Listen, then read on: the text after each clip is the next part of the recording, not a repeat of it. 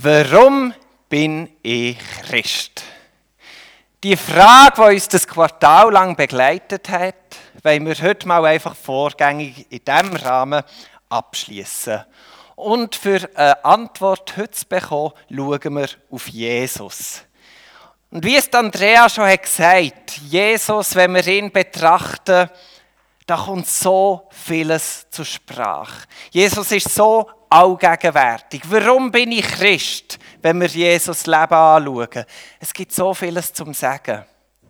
Wir können sagen, wenn wir sein Wirken sehen, seine Denkweise, die Art, wie er gehandelt hat, da steckt so viel Sinn drin, so viel Leben, so viel Weisheit. Ein guter Grund für Christ sein. Wir können seine Wunder anschauen, die Vollmacht, die sich dort geäussert hat und sagen, das überzeugt mich, dem folge ich nachher. Wir können aber auch sein Sterben anschauen, das Kreuz, das uns ganz neue Wege eröffnet hat, das uns in eine Freiheit hat hineingenommen und sagen, diese Freiheit, die wollen wir haben. Das Geschenk, die Gnade, darum bin ich Christ. Wir können aber noch weiter schauen und sagen, der Jesus kommt wieder. Und gerade der Aspekt, dass wir nicht einfach uns überlassen, sondern dass Jesus irgendwann wiederkommt, das gibt uns Hoffnung, das gibt uns eine Perspektive. Und die brauchen wir für unser Leben. Darum sind wir Christ.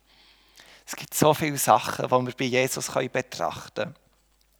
Heute Morgen ich es eingrenzen auf das Weihnachtsereignis. Ist natürlich naheliegend. Also, warum bin ich Christ?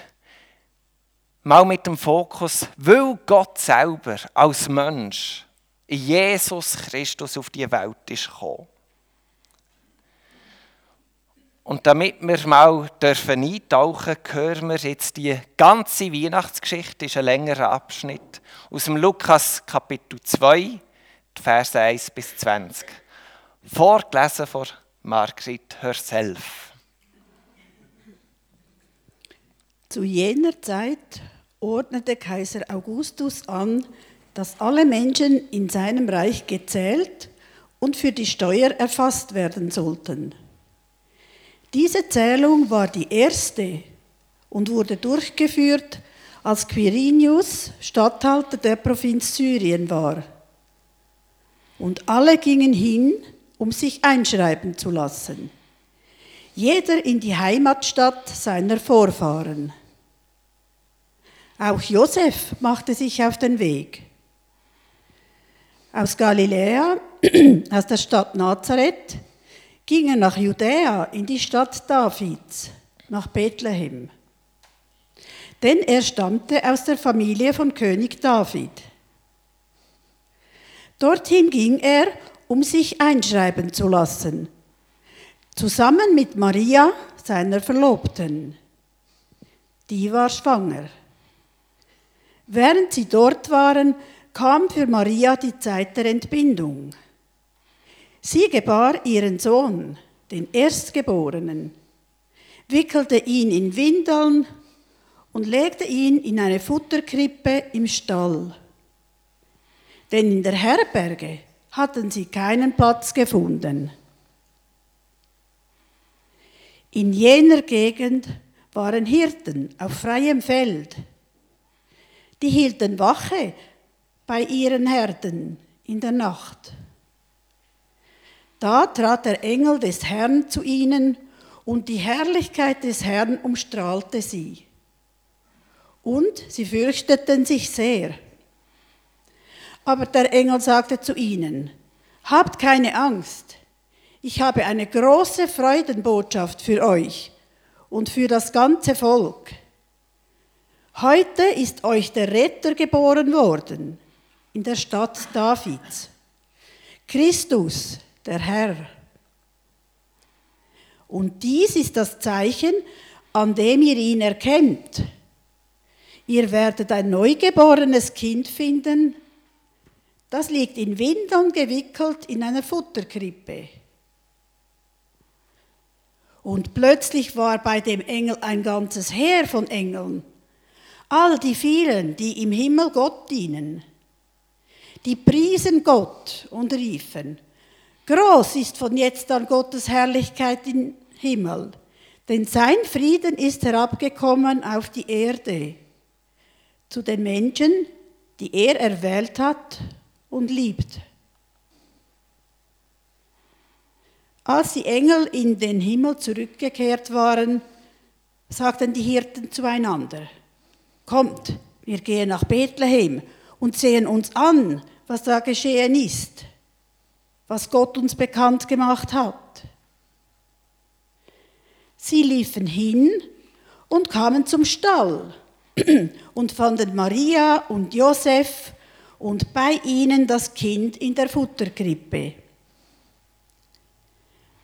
Als sie es sahen, berichteten sie, was ihnen der Engel von diesem Kind gesagt hatte. Und alle, die dabei waren, staunten über das, was ihnen die Hirten erzählten. Maria aber bewahrte all das Gehörte in ihrem Herzen und dachte viel darüber nach. Die Hirten kehrten zu ihren Herden zurück und priesen Gott und dankten ihm für das, was sie gehört und gesehen hatten. Es war alles genau so gewesen, wie der Engel es ihnen verkündet hatte. Merci, Margrit, für dieses wunderbare Vorlesen. Es ist eine atemberaubende Geschichte, oder? Die meisten haben es auch schon manchmal gehört und äh, teilweise verliert etwas an Kraft, wenn man es immer und immer wieder hört. Aber wenn man sich das probiert, einfach ganz neu vor Augen zu führen, das raubt einem jeglichen Atem. Es bläst einen irgendwo weg. Und ich werde aus dieser Geschichte einfach drei Punkte vorheben, aufgrund dieser Frage, warum bin ich Christ? Mit dem Blick auf Jesus und das Weihnachtsereignis. Die Punkte sind nicht vollständig oder abschließend, aber es sind einfach drei Gedanken, die auch mit mir zu tun haben und die ich heute Morgen vorheben Und der erste Punkt ist, Gott macht sich dreckig. Weihnachten ist ja das Fest, wo man allen Leuten erzählen muss, wie toll das man ist. man erzählt von seinem Studium, am Onkel, wie gut das es läuft, oder erzählt, dass man einen Karriereschub hat hinter sich, oder zumindest einen Gehaltsschub, und der Onkel klopft einem stolz auf die Schulter und sagt, du bist schon ein Prachtstyp.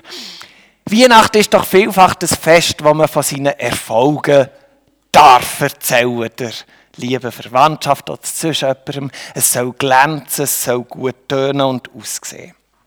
Auch mein Schlagzeuglehrer hat mir erzählt, es hat ihn so lange gequält. Als er Single war, ist er ständig gefragt worden, wann findest du endlich eine Partnerin? Als er sie gefunden hat, ist er gefragt worden, wann heiratet ihr endlich? Als sie das gemacht haben, ist er gefragt worden, wann gibt es endlich Kinder? Als er die hatte, ist die Frage gekommen, wann hat er endlich ein Einfamilienhaus? Und spätestens dort als Musiker hat er müssen kapitulieren, mangels Finanzen.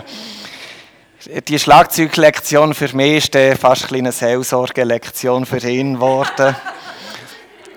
Aber wir leben schon eh in der Schweiz ein Druck in, wie ein Leben soll aussehen soll dass es prägt ist von Erfolg, von Glanz. Und gerade an Weihnachten, wo man einen so punktuell sieht und sich auf Begegnungen freut, ist dann manchmal auch so ein bisschen die Erwartung da, so, und jetzt erzähl doch, was ist alles wunderbar in deinem Leben abgelaufen? Also, also auch äußerlich nehmen wir das ja wahr, oder? Man putzt sich an Weihnachten raus. Ich habe heute mein Hemd auch wieder angelegt. He? Oder auch wenn man, meistens tut man ja zusammen feiern, dann geht man in die Haushaltungen heim und dann sieht alles so super und schön aus. Und manchmal fragst du dich, also kommt das Christkind oder kommt irgendein Inspektor vom Gesundheitsamt vorbei? Äh, was feiern wir genau? Wir leben hier schon ein bisschen in einem Druck von es muss glänzen, es soll perfekt sein. Wir wollen unsere Erfolge teilen und das haben. Ich weiß nicht, von wo die Kultur kommt. Sicher auch einfach aus unserem Schweizer Milieu, aber es ist ja nicht nur so, dass es in der Schweiz so ist. Von Gott her, denke ich, kommt es nicht. Also wenn wir Gott anschauen, ist es auch ziemlich gegenteilig gelaufen. Gott ist sich ja eben nicht zu schade dreckig zu werden, sich dreckig zu machen. Schon nicht einfach, weil dreckig sein toll ist. Er hat ja Absicht gehabt, er hat es für uns gemacht. Gott ist wegen uns Mensch geworden. Einer von uns. Einfach, weil er uns liebt. Aber stellen wir uns mal Weihnachten vor und jetzt äh, imaginäre Onkel von Gott. Dann kommt so zu Jesus, hat ihm die Hand auf die Schulter, sie begrüßen sich und dann kommt so die Frage, so, Jesus, wie läuft es in deiner Karriere? Jesus, ein bisschen verlegen, ja, ich bin grad, eigentlich bin ich Gott, jetzt habe ich mich degradiert zum Mensch. Karriereabstieg. Der so, okay, Gut, äh, gehen wir mal ein bisschen weiter. Wie läuft so sozial, gesellschaftlich und so als Paletti? Dann Jesus denkt, ja, ähm, also eine Frau habe ich nie gefunden. Ähm, ja, ein Einfamilienhäuschen habe ich jetzt auch nie gebaut. Obdachlos, so, äh, das ist die Art und Weise, wie ich unterwegs war. Der Onkel bekommt schon einen roten Kopf und denkt, ja, hast du denn wenigstens rausgeputzt? Und Jesus ganz verlegen und denkt, ja, also meine Geburt in einem Stall, ihre Futterkrippe, hat er schon mal bei einer Kuh ähm, abschlecken. Das läuft auch noch zur Nase raus. Also Jesus liegt in einem Ort, das ist sein Babybettli, wo, wo von den Tieren das ganze Zeug drinnen steckt, ist der in Windeln gewickelt, dass er nicht so kalt hat. Das war der Ort, wo Jesus ist auf die Welt kam. Darum mein erster Punkt mal ganz simpel. Hey, an Weihnachten hat Gott sich für uns dreckig gemacht. Und er hat kein Problem damit, dreckig zu sein. Ich habe schon das Gefühl, manchmal haben wir hier einen unheimlichen Druck, dass es glänzen muss. Dass wir Erfolge vorweisen müssen, wenn wir gefragt werden. Und gerade in gewissen Begegnungen wird es auch so ein bisschen suggeriert, noch wenn man nicht direkt fragt, aber merkt man so ein bisschen, es wäre jetzt schön, ich könnte etwas Tolles erzählen, was mir gelungen ist. Und da dürfen wir wissen, heigen an Weihnachten, wo das manchmal sehr zugespitzt ist, den Druck dürfen wir abgeben. Weil schlussendlich geht es ja, wie wir es in der Einleitung haben gehört, um Jesus. Das ist der Name, auf den wollen wir schauen. Und Jesus selber, der hat sich dreckig gemacht. Für uns. Und für ihn war es okay. Und ich denke, es ist auch in Ordnung, wenn wir die Freiheit haben. Es muss nicht alles glänzen. Es muss nicht alles von Erfolg gekrönt sein. Darum in diesem ersten Punkt, warum bin ich Christ? Ich erlebe es mega befreiend als Christ. Ich darf dreckig sein. Es muss nicht alles rund laufen, es muss nicht alles glänzen. Es ist okay. Ich bin kein Aussenseiter wegen dem, weil Gott selber hat sich auch dreckig gemacht.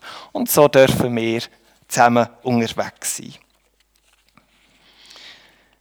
Gehen wir zum zweiten Punkt. Gott schenkt Würde. Wenn wir also, wir bleiben mal ein bisschen in diesem Weihnachts-Onkel-Setting, wenn wir uns also begegnen, wir wollen ja gleich das Leben teilen. Wenn wir also jetzt keine Erfolgsgeschichten müssen holen, Sachen, wo wir glänzen und wunderbar dabei aussehen, was dürfen wir denn feiern in unserem Anteil nehmen und Anteil geben? Also einfach schweigen und nichts zu sich sagen, wäre ja auch schade, oder? Man ist ja dann doch zusammen unterwegs. Ich werde euch einfach dort einen Vorschlag geben, einen weihnachtlichen Vorschlag inspiriert aus der Bibel. Wir könnten uns ja einfach Geschichten erzählen, wo wir durch das Jahr Gottes Herrlichkeit erlebt haben. Momente, wo uns Gott ist begegnet und uns Würde hat gegeben. Weil Jesus, der ist ja ganz Mensch geworden. Und gleichzeitig, das ist ein bisschen paradox, ist er ja auch ganz Gott gewesen. Aber durch die Menschwerdung kann uns ja Jesus so unmittelbar, so fassbar und nahbar begegnen.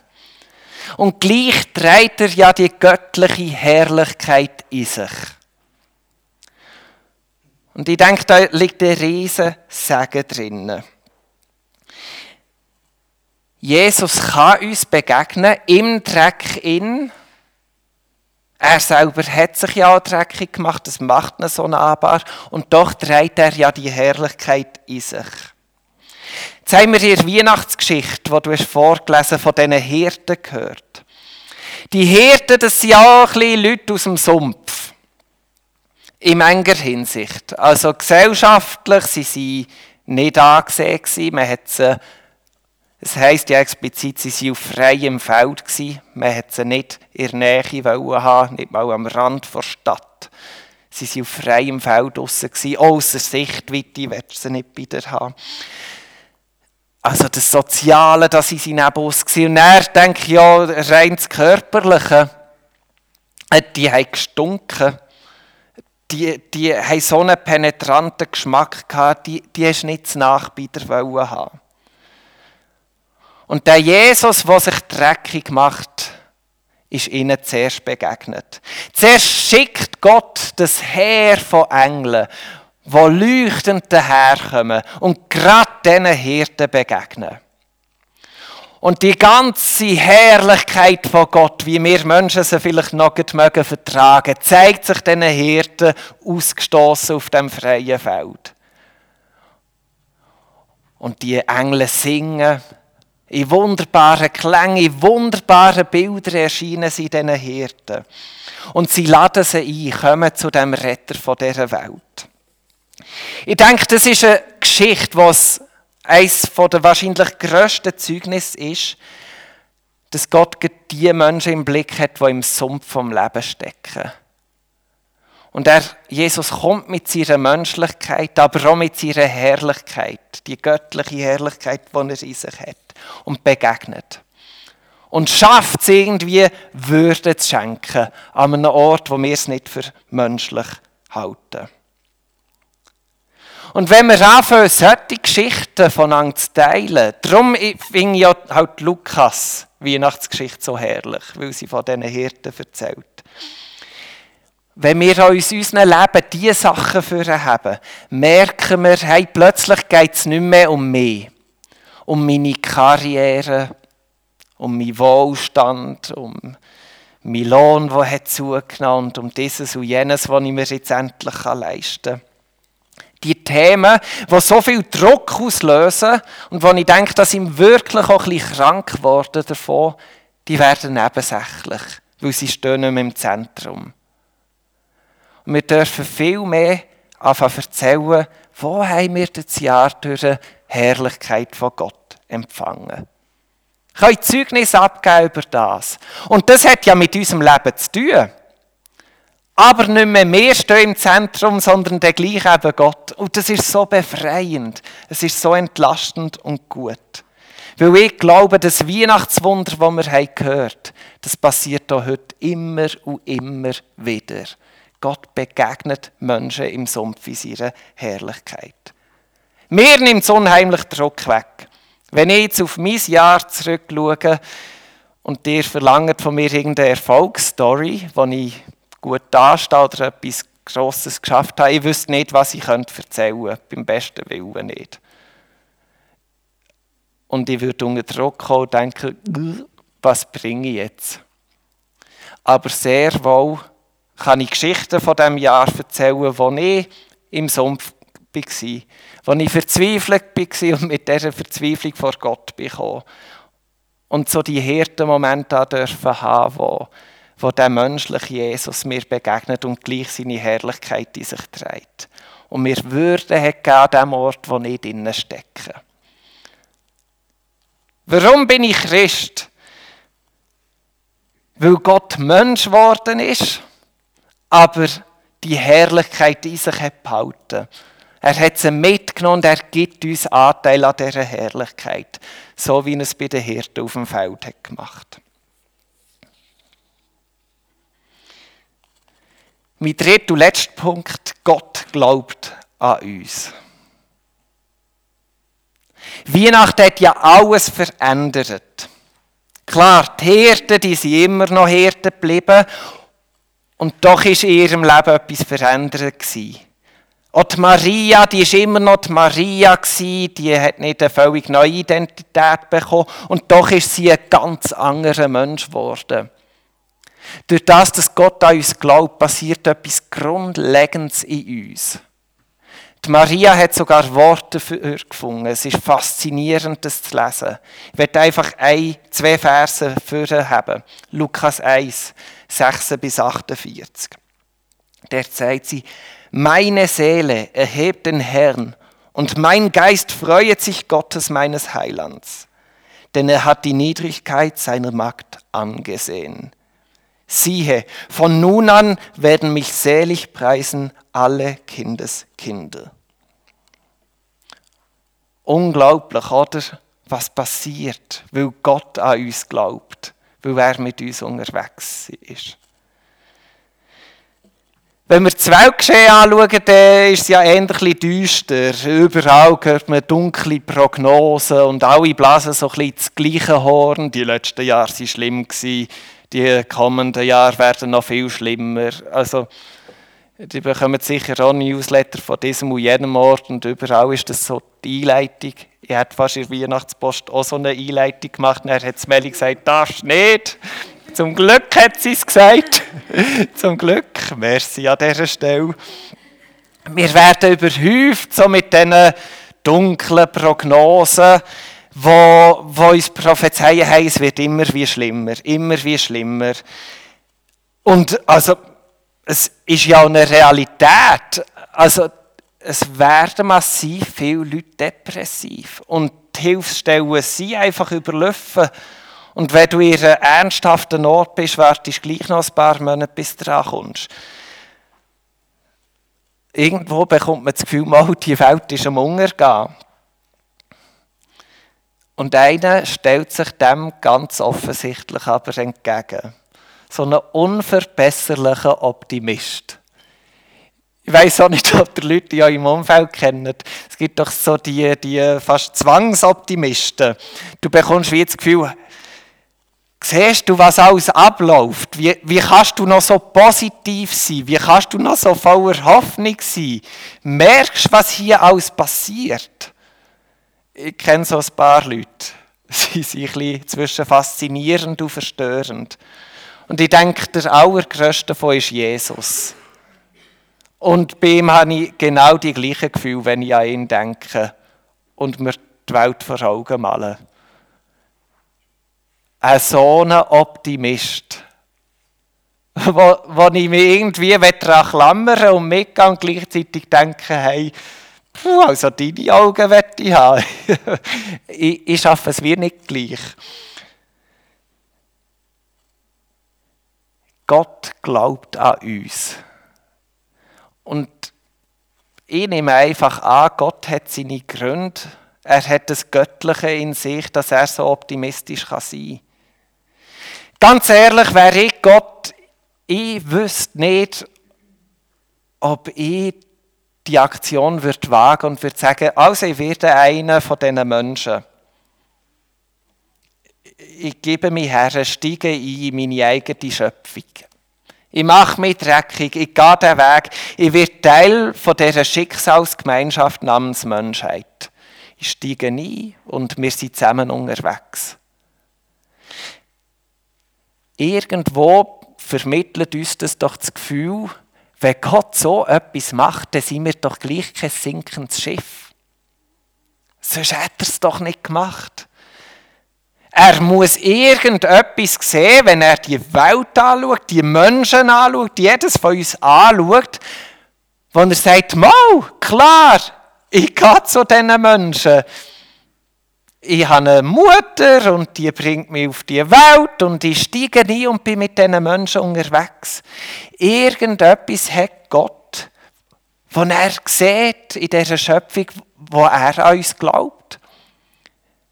Er sieht keine düsteren Prognosen, kein sinkendes Schiff. Schiff. Er sieht irgendetwas, das aufblüht, was sich entwickelt. Und darum ist er Mensch geworden. Und ich denke, es gibt kein grösseres Zeugnis, dass wir eine Zukunft haben, wie wenn unser Gott selber, unser Schöpfer, Teil wird von unserer Zukunft. Und das macht mir so Mut. Und ich denke, das dürfen wir uns immer und immer wieder vor Augen halten. Unser Gott sieht die Zukunft. Und nicht nur für andere und so ein bisschen distanziert, sondern er ist Teil von dieser Zukunft. Eins zu eins. Und das fasziniert mich auch an unserem Gott. Ich weiß nicht, wo ich das sonst finde.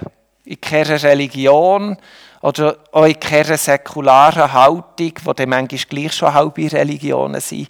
Das ist völlig einzigartig. Ja, jetzt wird es langsam, ich weiß, langfertig. ich verstehe es. Ich komme doch auch zum Schluss. Warum bin ich Christ? Der dritte Punkt. Hey, Gott glaubt an uns. Gott glaubt an uns und er kann kein deutlicheres Statement machen als das.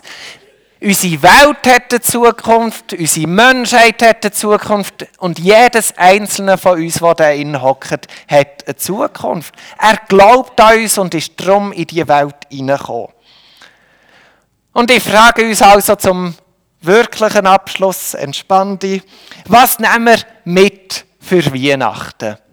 Ist es die Befreiung von dem Druck, unser Leben müsste glänzen und Erfolge vorweisen? Wir haben einen Gott, der sich ja dreckig gemacht Ist es die Entspanntheit? Nimm ich mit, dass wir wie die Hirten auf dem Feld dürfen sein. Jesus ist Mensch geworden, hat seine Herrlichkeit mitgenommen und schenkt uns Würde dort, wo wir im Sumpf stecken. Oder ist es einfach die unverbrüchliche Zusicherung, dass Gott an die Welt glaubt, an die Menschen und an mich selber glaubt und Teil von meinem Schicksal wird? Warum bin ich Christ? Ich wünsche uns eine gesegnete Begegnung mit dem Kind in der Krippe.